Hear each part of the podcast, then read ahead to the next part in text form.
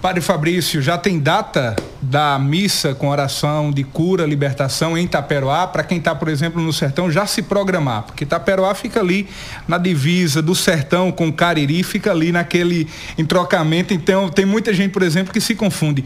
Padre Fabrício agora está em qual diocese? É Campina Grande? É Patos?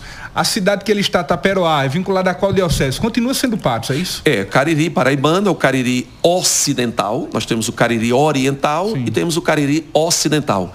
Mas Itaperoá é diocese de Patos, circunscrição jurídica da Diocese de Patos, Diocese Nossa Senhora da Guia. E nós vamos, se Deus quiser, em Itaperuá, a paróquia na qual estou, a paróquia que eu pastoreio, de uma forma mais direta, nós vamos celebrar a missa com orações de cura e libertação, dia 26 de agosto. Meu Deus do céu, o padre já começa a tremer.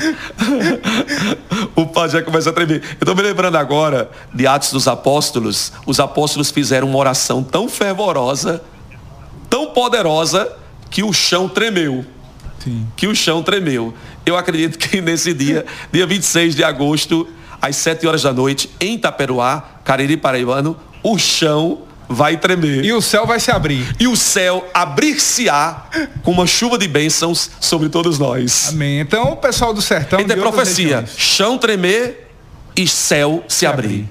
O céu vai se abrir e o chão vai tremer. A graça vai acontecer e você vai vencer. Amém. Eita glória! Aleluia!